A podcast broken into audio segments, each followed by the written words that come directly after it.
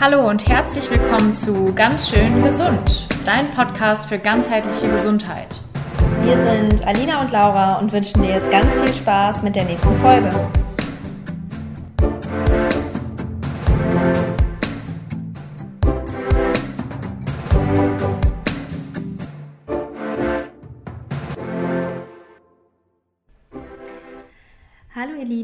Ihr werdet gleich bei der Folge hören, dass wir leider ein paar Tonprobleme hatten. Wir hoffen trotz des äh, Knackens und Co, dass ihr die Folge genießen könnt und dass ihr die ganz vielen wertvollen Tipps mitnehmt und wir wünschen euch ganz viel Spaß.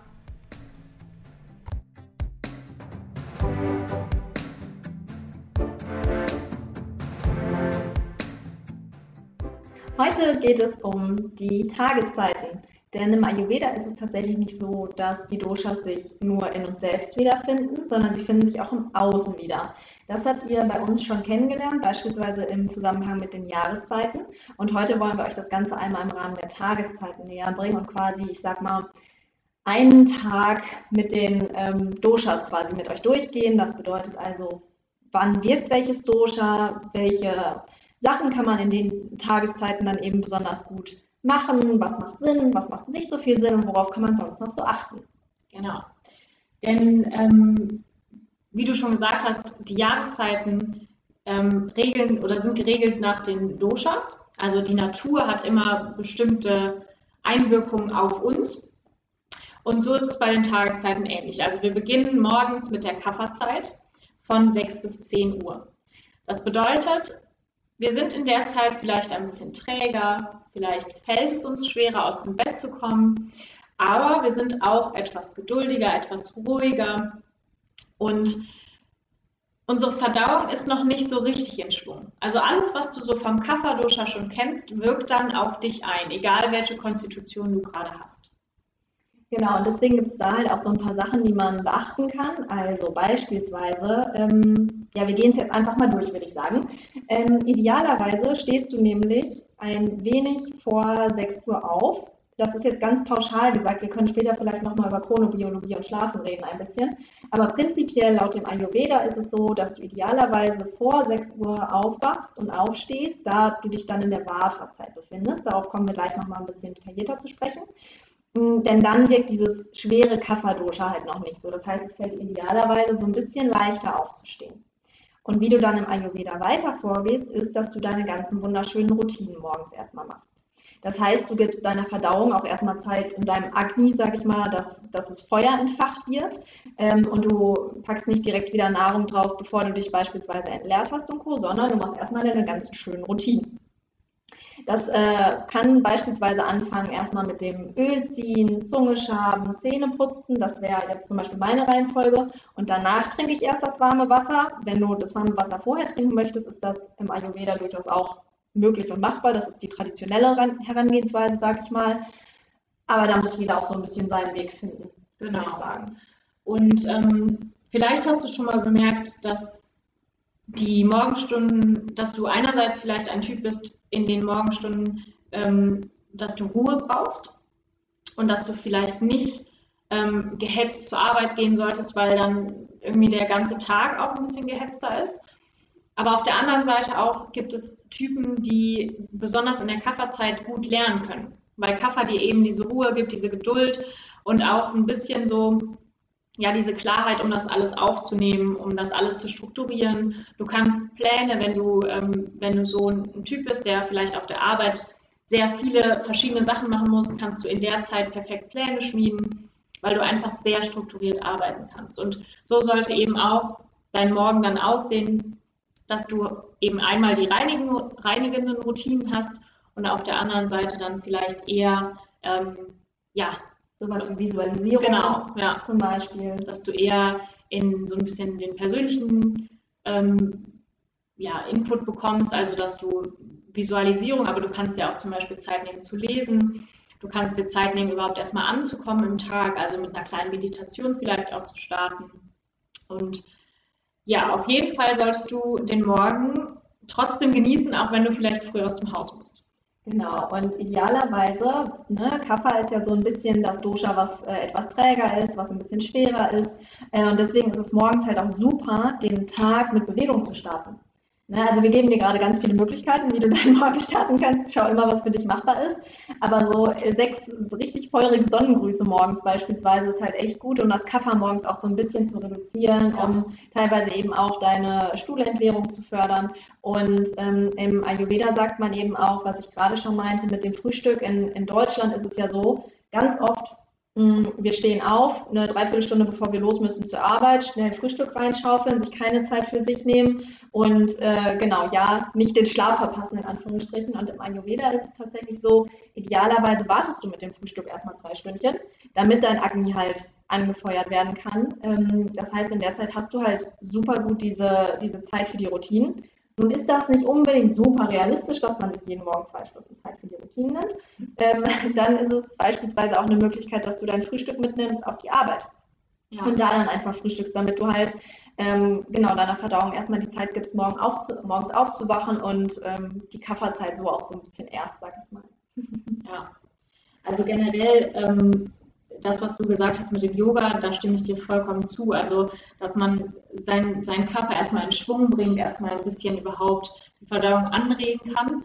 Ähm, mit dem Essen, das ist ja super auch vereinbar zum Beispiel mit dem Intervallfasten, was dann wieder den Blutzuckerspiegel auch regulieren kann. Also ähm, es gibt einfach sehr, sehr viele Vorteile, wenn du ein bisschen später frühstückst. Denn ungefähr um 10 Uhr beginnt es dann den Übergang zur Pitta-Zeit zu geben ähm, mit dem Höhepunkt so um die Mittagszeit herum, also so um 12.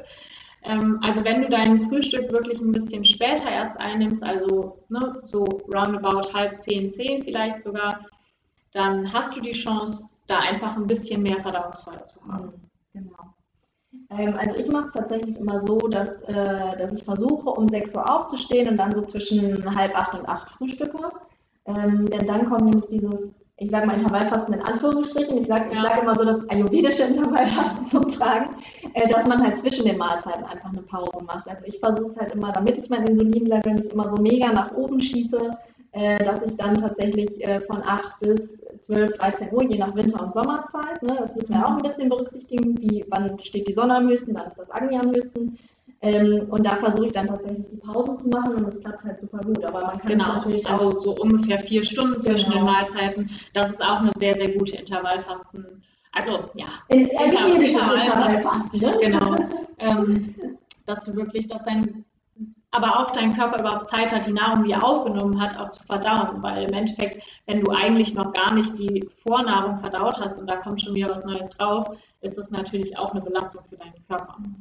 Sag mal, hast du vielleicht ein, zwei Beispiele für Yoga-Übungen, die die Verdauung anregen, die man morgens machen könnte? Äh, also der Sonnengruß natürlich auf jeden Fall. Der Sonnengruß gehört immer dazu.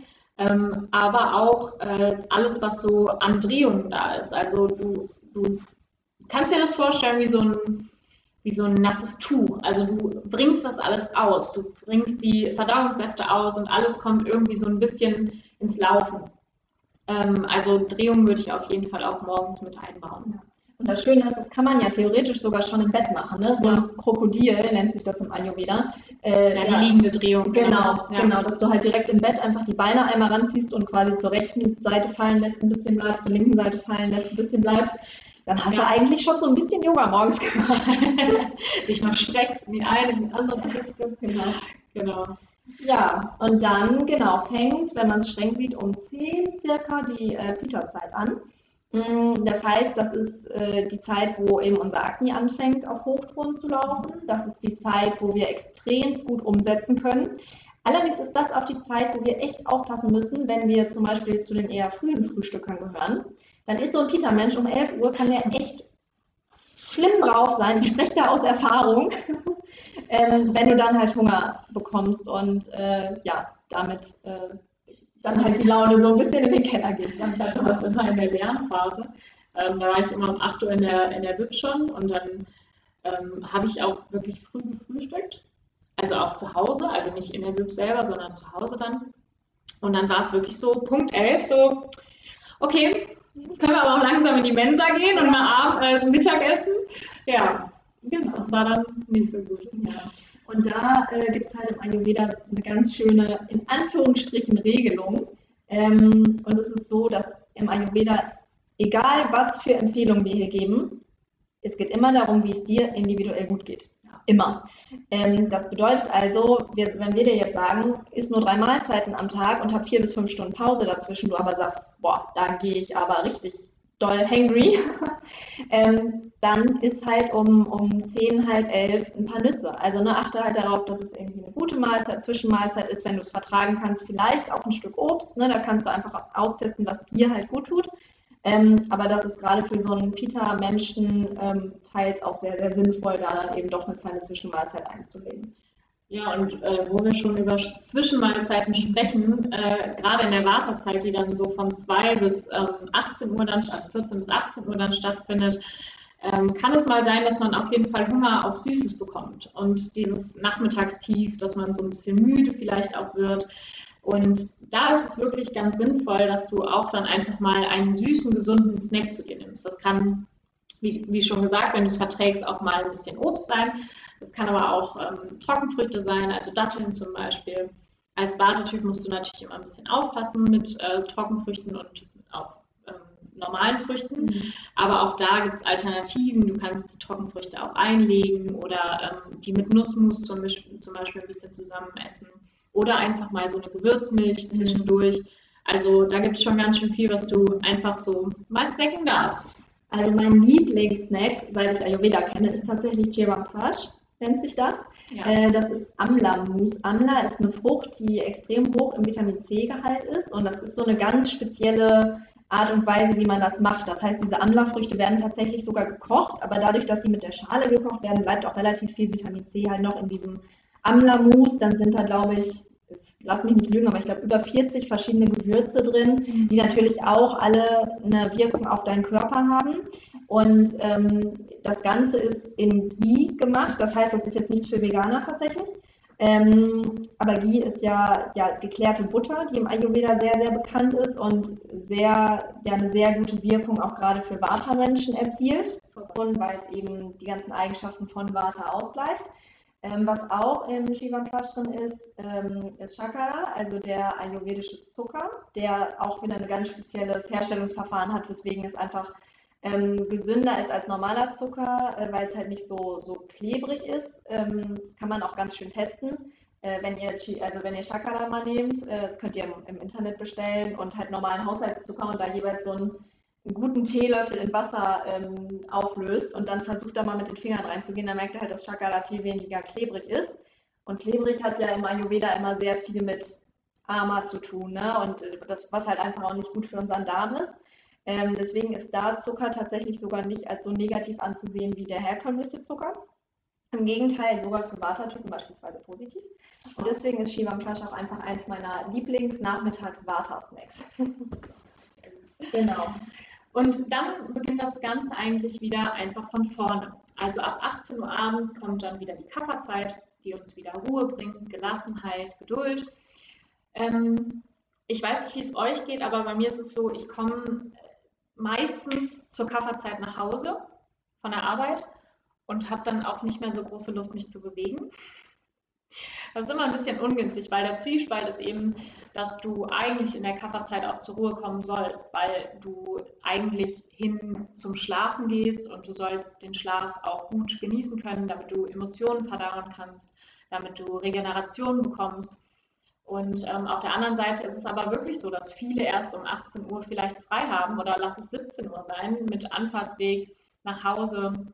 Ähm, ja, das ist einfach ein bisschen schwierig. So dieser typische 9-to-5-Job ist sehr, sehr schwierig mit Ayurveda zu vereinen, finde ich persönlich. Mhm. Also ich äh, mache es dann tatsächlich so, für mich ist das so eine, also Ayurveda hat ja auch sehr viel mit, ich mache es für mich passend zu tun. Und was ich da tatsächlich mache, ist, dass ich, wenn ich es in der Vata-Zeit nicht geschafft habe, mich zu bewegen, weil Vata steht ja für Bewegung, das heißt mhm. idealerweise schaffen wir es von 14 bis 18 Uhr, irgendwo Bewegungseinheiten in den Alltag zu integrieren.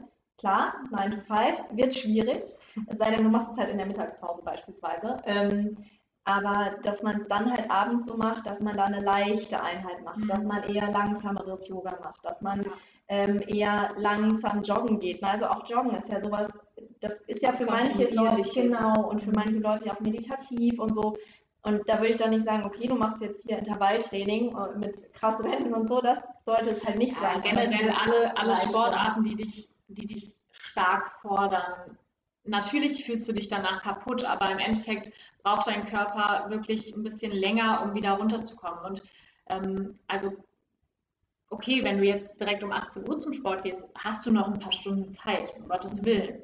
Aber ähm, wenn nicht, wenn du erst zum Beispiel um 8 Uhr zum Sport gehst, dann sind nur noch zwei Stunden der Kafferzeit da.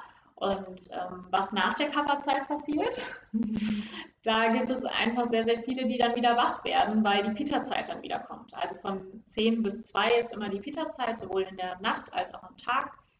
Und die kann dich dann schon mal wieder aktivieren. Also ich kenne das schon an vielen Freunden und Bekannten, die mir eben erzählen, ähm, ja, ich, wenn ich nicht um 10 Uhr ins Bett gehe, dann gehe ich meistens erst um 12 und äh, so richtig gut einschlafen kann ich dann auch nicht und so richtig ausgeschlafen finde ich mich auch nicht ja, das ist immer der Zwiespalt so ein bisschen. Ja, zumal das ist halt ein super wichtiger Faktor und der trifft auf mich auf jeden Fall total zu.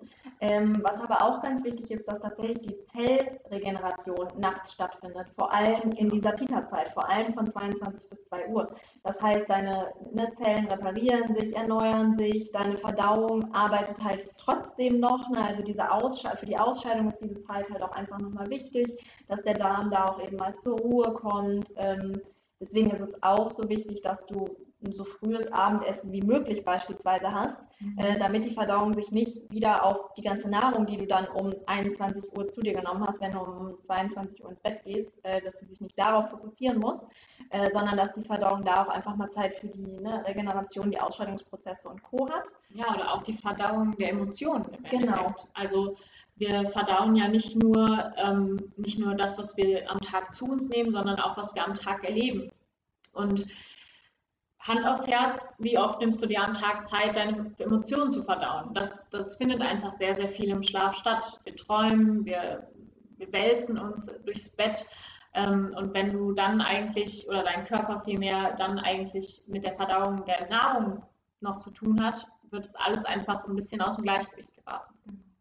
Und das ist auch ein guter Punkt. Träume und Bewegung, da sind wir wieder in der Wartezeit. Also ihr merkt, es findet sich wirklich wieder, also alles wieder. Äh, die ist dann halt von 2 Uhr nachts bis 6 Uhr morgens. Ähm, und da ist es genau so, dass wir öfters in der Zeit mal aufwachen, gerade wenn wir irgendwie auf Toilette müssen oder so. Ähm, da ist es so, dass wir, wenn wir uns an Träume erinnern, uns meistens zu dieser Zeit an Träume erinnern, weil das halt dieses Kreative von dem Vater ist, was da wieder rauskommt. Ähm, genau, und das ist da dann eben die Wartezeit, zu der man dann auch aufstehen kann, wie wir ja eingangs schon gesagt haben. Und man hat einfach in dieser Zeit ein bisschen leichteren Schlaf auch. Also man sagt auch oft, ähm, Einschlafstörungen sind eher so ein Pita-Problem. Obwohl, wenn du jetzt viel grübelst, kann das auch Vata dazu spielen. Und Durchschlafstörungen sind meistens Vata-Störungen, weil einfach dein Schlaf zu leicht ist und du einfach schnell geweckt werden kannst. Mhm. Und ähm, jetzt ist eine Sache immer, finde ich, noch ganz wichtig, nämlich, dass wir einmal auf die Chronobiologie tatsächlich gucken, denn ähm, Ayurveda ist in diesem Zeitgefüge tatsächlich ziemlich starr. Und das ist sowas, wo, also ne, normalerweise ist Ayurveda ja, wir können immer alles an alle anpassen und da findet man, ich sage mal, eine Soft-Variante relativ selten und ich finde es total wichtig, dass wir uns alle da eine Soft-Variante zu Herzen nehmen. Ja, eben um es auch zum Beispiel in den Arbeitsalltag zu integrieren. Genau, also das eben auf jeden Fall. Äh, und was auch einfach wichtig ist, es ist ja nun mal so, es gibt diese Eulen-Lerchentypen. Es mhm. gibt Leute, die sind abends einfach viel, viel fitter und die können morgens, müssen sie dann ähm, länger schlafen und kriegen den Tag dann aber auch super natürlich gewuppt. Ne? Und da muss man einfach darauf achten, dass du schaust, was passt für dich auch am besten.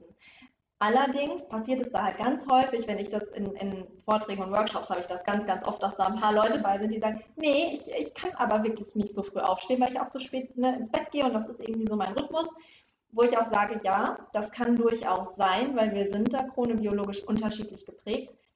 Aber sag mir nicht, du kannst nicht so früh aufstehen, wenn du noch nie versucht hast, um 10 ins Bett zu gehen. Das ist halt so ganz wichtig. Ne? Also wenn du dir nicht sicher bist, dass du wirklich dieser Typ bist, der ähm, einfach super lange schlafen, also länger ausschlafen musst, sag ich mal, dann versuch's wirklich mal, dich ganz Stückchen für Stückchen an diese 22 Uhr Zeit ranzutasten. Ich sage mal pro Woche eine Viertelstunde eher ins Bett gehen, ne? weil ansonsten liegst du abends stundenlang wach. Das macht keinen Sinn. Ähm, aber dich so langsam daran zu tasten und dann mal gucken, früher aufzustehen und dann schau, was das mit deinem Tag macht. Also, ich glaube, wir müssen noch mal eine komplette Folge über Schlaf aufnehmen. ich glaube, es gibt einfach so viel darüber zu erzählen. Ja. Ähm, ja, es ist einfach, wie du schon sagst, ne? also ich merke das immer wieder, mein, mein Vater ist komplett gegensätzlich. Also der äh, ist total die Nachteule. Und ich bin eigentlich schon immer ein Frühaufsteher gewesen. Also auch in der Schulzeit. Ich hatte da nie Probleme mit. Aber mittlerweile merke ich eben, dass ich mich ihm so angenähert habe. Und wenn ich natürlich spät ins Bett gehe, dann komme ich auch morgens nicht raus. Das ist einfach, das liegt einfach in der Sache.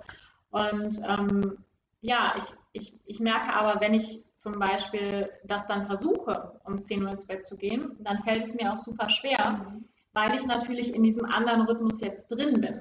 Also brauchst du oder auch ich eigentlich Tipps, ähm, um wieder in den normalen Rhythmus zurückzukommen. Weil es ist nicht damit getan, dich einfach um 10 Uhr ins Bett zu legen und ähm, dann schläfst du einfach von alleine ein. Äh, leider nicht. Fände ich super schön, ist aber nicht so. Ähm, aber du könntest es zum Beispiel machen, indem du dir eine Schlafroutine überlegst. Genauso wie du eine Morgenroutine hast mit den ganzen reinigenden Verfahren, kannst du dir auch eine Schlafroutine aneignen, indem du wirklich vielleicht ein paar Yoga-Übungen machst. Ähm, gerade Vorbeugen sind total beruhigend. Die kannst du super nehmen. Du kannst aber zum Beispiel auch eine Meditation, eine abendliche Meditation machen. Wenn du viel grübelst und deswegen nicht schlafen kannst, schreib ein paar Seiten Tagebuch. Es muss nicht immer irgendwie zehn Seiten sein. Es können auch Stichpunkte sein. Also da gibt es ganz, ganz viele Tricks. Ayurveda Schlafmilch oder die, die goldene genau. Milch. Ne? Wenn ihr da, ähm, da gibt es ja ganz, ganz viele unterschiedliche Rezepte, aber gerade Muskat wirkt halt zum Beispiel super beruhigend. Ja. Das ist auch was, wenn ihr viel Pita in euch habt und merkt um 21 Uhr, oh, ich habe echt nochmal Hunger, aber ich darf ja jetzt nichts mehr essen. Das ist was, was man dann durchaus halt nochmal machen kann. Ne? Ja. Und ähm, ich, also weil du es gerade angesprochen hast mhm. mit den verschiedenen Rezepten, ich würde auch nicht unbedingt ähm, Ingwer in die mhm. gute Nachtmilch packen, weil ich sehe das ganz, ganz häufig, dass in der goldenen Milch eben ähm, ja, Ingwer mit drin ist in Rezepten und ich persönlich mag das auch super gerne. Mhm. Aber zur Nacht ist es einfach nicht förderlich. Genau, weil es anregend wirkt. Ne? Also so ein Kaffer kommt damit vielleicht ganz gut klar, so ein Vata würde ich es halt auch nicht empfehlen. Nee. Ne? Und das wieder, wieder auf dich achten. Ne? Ja. Wie Ayurveda halt immer so ist, auf jeden Fall schauen, wie du reagierst. Genau. Genau. Haben wir sonst noch was? Ich glaube, wir sind jetzt einmal den Tag mit euch durchgegangen. Ja. Und ähm, ja, Vielleicht fassen wir nochmal zusammen. Ja, ich das, ist, das ist gut, wir fassen zusammen. also, morgens von 6 bis 10 Uhr Kafferzeit. Von 10 bis 14 Uhr ist die Pita-Zeit. Von 14 bis 18 Uhr ist die Vata-Zeit. Und dann gehen wir von 18 bis 22 Uhr wieder in die Kafferzeit, von 22 bis 2 in die Pita-Zeit und von 2 bis 6 Uhr morgens wieder in die Vata-Zeit. Vielleicht noch ein ganz kleiner Mini-Disclaimer. ähm, auch das nicht so streng zu sehen. Ja. Ne? Also das sind, das sind grobe Vorgaben. Ähm, und natürlich geht das alles ineinander über. Also das ist auch nochmal ganz wichtig, weil in ganz vielen Büchern wird das quasi dargestellt als, das ist so das straight ist und genau, so ist es natürlich nicht. Ne? Das ist für alle Leute, die halt mit Ayurveda anfangen, super gut, um reinzukommen. Und dann, wenn du wirklich Ayurveda-Profi bist, dann gehst du ganz, ganz, ganz viel ins Spüren. Ja, wir hoffen sehr, dass dir die Folge gefallen hat. Wenn sie dir gefallen hat, würden wir uns super, super freuen, wenn du uns eine 5-Sterne-Rezession hinterlässt, damit wir einfach noch das Wissen mit ganz vielen Leuten teilen, denen es hoffentlich helfen wird. Und wir wünschen dir ja noch einen ganz schönen Tag und bald.